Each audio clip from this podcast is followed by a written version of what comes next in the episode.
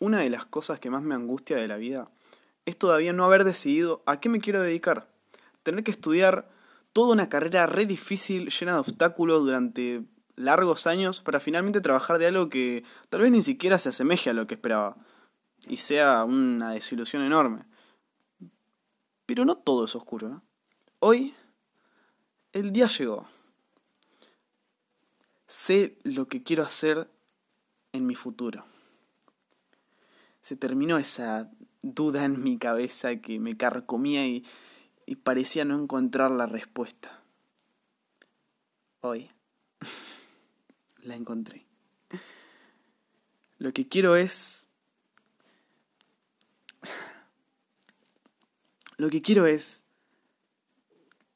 que me alcance para poder pedir comida rica todos los días. Eh, no pido más nada los primeros meses viviendo solo, una de las preguntas que más me hacían era si me daba paja cocinar. Y yo siempre respondía que no. Que lo disfrutaba, que me gustaba. Un poco me esforzaba por no asumir que me da paja cocinar en realidad. Mentía un poquito. Algo totalmente sano igual, ¿eh? Mentirse a uno mismo.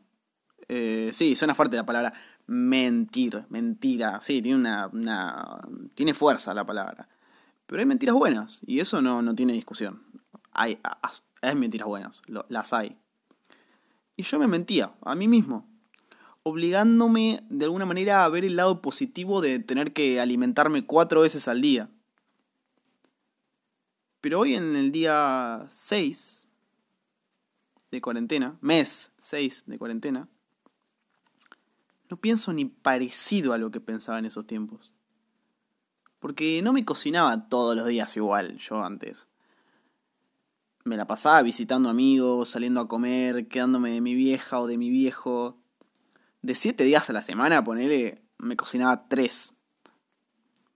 Ahí sí, te, te cortaba una cebollita, masajeaba la pechuguita, condimentaba la ensaladita. Sí, te hacía todo eso, contento. Hoy cené pan gomoso con paté de pollo. No, no solo ya no tengo ganas de cocinar, ya no tengo ideas. Se me acabó el repertorio. Vivo rotando las mismas tres comidas diariamente. Salchichas crudas con puré instantáneo, arroz hervido con arvejas de lata y papas fritas. Sí, papas fritas, nunca fallan las papas fritas. Y así vivo. Si me quieren pasar algún código de Rappi, eh, eh, por favor, estaría agradecido.